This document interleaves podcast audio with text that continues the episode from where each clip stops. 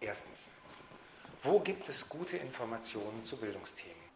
Natürlich sind alle Publikumsmedien grundsätzlich geeignet, sich über das tagesaktuelle Bildungsgeschehen zu informieren.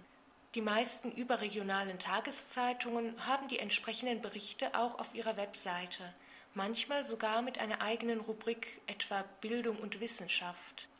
Im Internet gibt es außerdem Informationen bei den einschlägigen Organisationen, zum Beispiel der Kultusministerkonferenz. Und nicht zu vergessen ist schließlich der Bildungsserver, der unter www.bildungsserver.de auch über aktuelle Themen informiert und gute Suchmöglichkeiten bietet.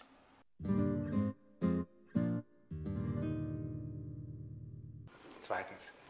Gibt es Evergreens oder Dauerbrenner, also Themen, die immer wieder kommen? Dauerbrenner gibt es reichlich. Zum Beispiel wird die pädagogische Frage nach dem Zusammenhang zwischen Medien und Gewalt immer wieder neu gestellt.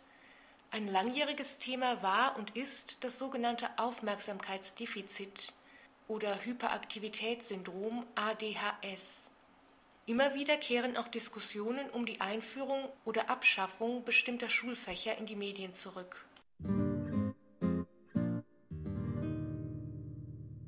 Drittens.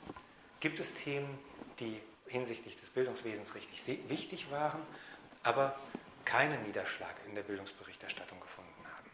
Auch da gibt es einige, aber es ist natürlich schwer zu beurteilen, wie wichtig die wirklich sind. Auffällig ist zum Beispiel, dass der gesamte Bereich der alternativen Schulen, Reformschulen usw. So in den Medien nur sehr sporadisch behandelt wird, auch bei den etablierten Schulformen wie Waldorf- oder Montessori-Schulen. Interessanterweise wurden auch Schulleistungsstudien, die ähnlich wie PISA und TIMSS die Leistung des deutschen Schulsystems dokumentierten, schon vorher durchgeführt, ohne dass es allerdings eine entsprechende Resonanz in den Medien gegeben hätte.